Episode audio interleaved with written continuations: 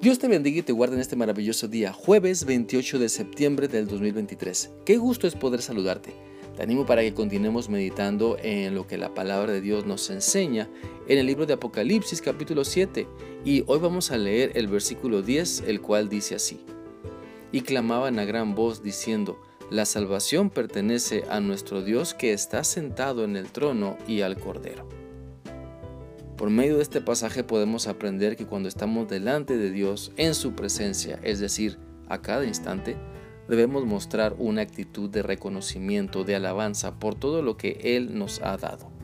Porque para comenzar, ¿en dónde estaríamos si nuestro Dios no tuviera misericordia de nosotros?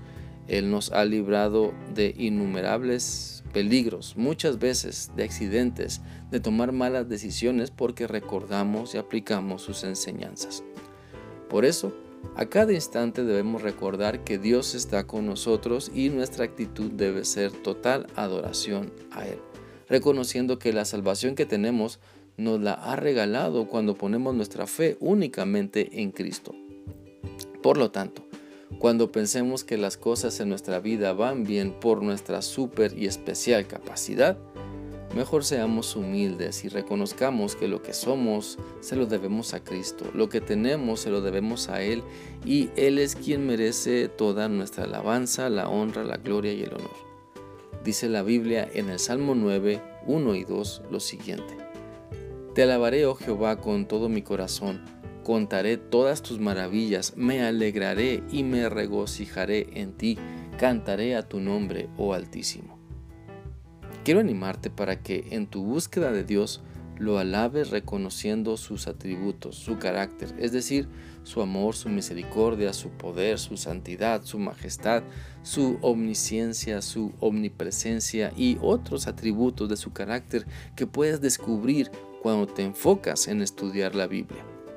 Alaba a Dios también teniendo presente todo lo que Él hace, ha hecho y sigue haciendo en tu vida y en la vida de los demás Dios no solo dividió el mar rojo y sacó a su pueblo de Egipto con gran poder, sigue mostrando su poder para siempre, para sanarte, para sostenerte, para fortalecerte en medio de la tribulación. Así que cuando alabas a Dios el enfoque se centra en su grandeza y no en nuestra pequeñez, en su gran poder y no en nuestros sufrimientos o errores.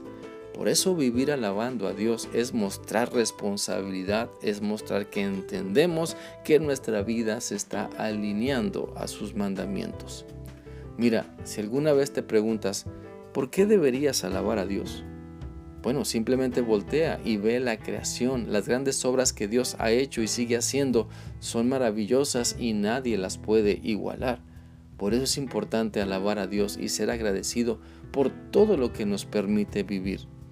Por lo tanto, no seamos personas que solo alaban a Dios cuando las cosas van bien. No seamos personas que condicionan la alabanza a Dios si nos bendice como nos gusta. Alabemos a Dios en todo tiempo, cuando las cosas van bien y cuando van peor.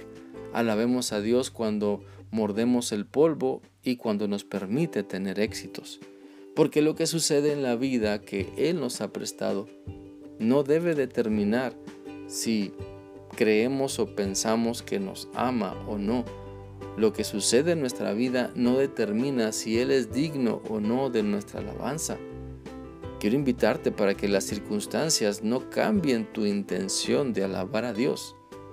¿Acaso en invierno no alabarás a Dios porque tienes mucho frío? ¿O en verano no alabarás a Dios porque hay demasiado calor? Que tu respuesta a Dios por todo lo que Él es y sigue haciendo en tu vida sea más fuerte que las circunstancias que te rodean y para lograrlo es indispensable pasar más tiempo con Dios y someternos a su voluntad.